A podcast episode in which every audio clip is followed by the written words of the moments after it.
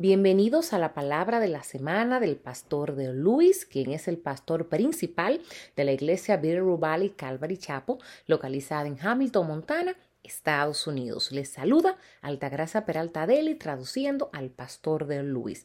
El mensaje de esta semana se titula El matrimonio cristiano, el rol de la mujer por Denise Luis, la esposa del pastor de Luis, y se enfocará en Efesios capítulo 5 en los versículos del 22 al 24. Y te pregunto, ¿conoces tu rol como esposa conforme a la palabra de Dios?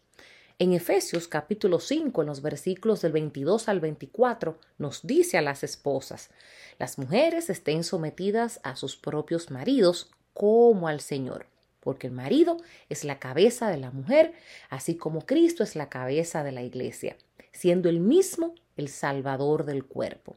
Pero así como la iglesia está sujeta a Cristo, también las mujeres deben estarlo a sus maridos en todo.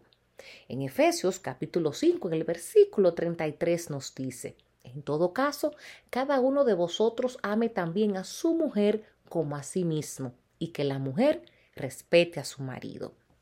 Solía disgustarme mucho la palabra someterme, especialmente cuando me dijeron que me sometiera a mi esposo. El problema era que estaba viendo esto desde un punto de vista del mundo y no bíblico. Y desde esa perspectiva, la idea de sumisión parecía muy degradante. Pero esa no era la intención ni el significado de Dios para la comprensión bíblica de la sumisión en lo absoluto. En el orden de Dios, él ha colocado al esposo como nuestra cabeza, como nuestra protección, por así decirlo. Damas, este es un lugar maravilloso para estar y debemos someternos a nuestro esposo como al Señor. Esto requiere morir a nuestros deseos carnales, egocentrismo y tengamos el corazón para honrar a nuestro esposo y sus necesidades y deseos. Permítanme colocar un descargo de responsabilidad aquí. Esto no se refiere a una relación abusiva. Y si ese es tu caso, busca consejería matrimonial bíblica de inmediato. La segunda cosa que me gustaría señalar es que no se nos instruye a amar a nuestros maridos. ¿No es interesante eso? Dios instruyó a los hombres a amar a sus esposas porque Él nos creó con la necesidad de ser amadas. Dios sabe que, como mujeres, tenemos la capacidad de amar muy fácilmente, la mayor parte del tiempo. Pero la sumisión y el respeto requieren depender de Él, de Dios. Además, Dios creó a los hombres con la necesidad de ser respetados. Cuando realmente respetamos a nuestros maridos, se alimentan sus necesidades, el resultado es que nuestros maridos están satisfechos no sentirá la necesidad de buscar esa satisfacción en otro lugar, ya que se siente satisfecho en casa. Y hablando de satisfacer las necesidades, hablemos de las necesidades físicas. Leamos Primera de Corintios capítulo 7 en los versículos del 3 al 5 que nos dice que el marido cumpla su deber para con su mujer e igualmente la mujer lo cumpla con su marido la mujer no tiene autoridad sobre su propio cuerpo ni el marido. Asimismo, el marido no tiene autoridad sobre su propio cuerpo, sino la mujer. No os privéis el uno al otro, excepto de común acuerdo y, por cierto, a tiempo, para dedicaros a la oración. Volved después a juntaros, a juntaros a fin de que Satanás no os tiene por causa de vuestra falta de dominio propio. Damas, Está muy claro aquí que no debemos privarnos sexualmente de nuestros maridos.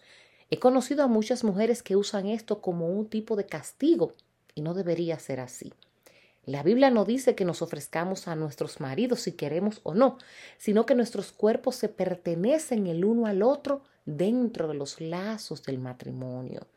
Además, si te apartas de tu marido, podrías hacer que caiga en la tentación y sé que no queremos eso.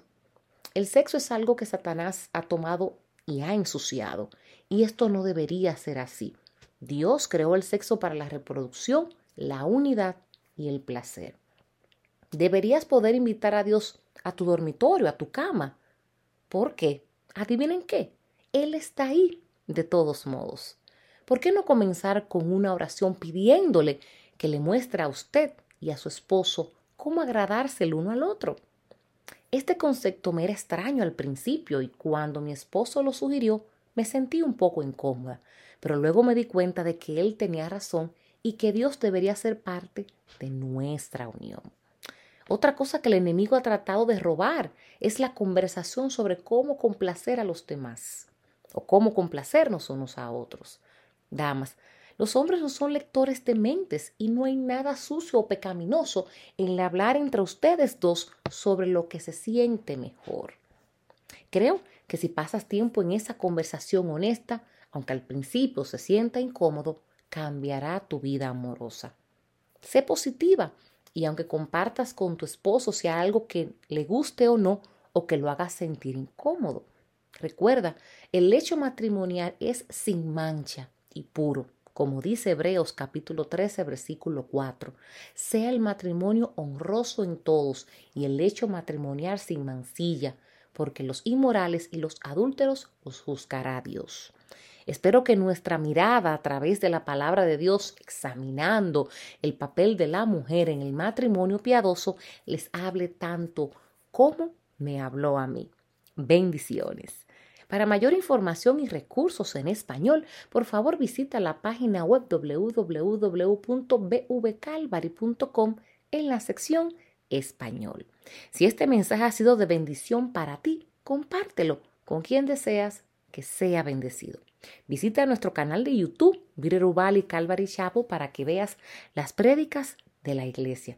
Si necesitas que oremos por ti, por favor, envíanos un correo electrónico a oración Y oramos para que tengas una maravillosa semana en el Señor.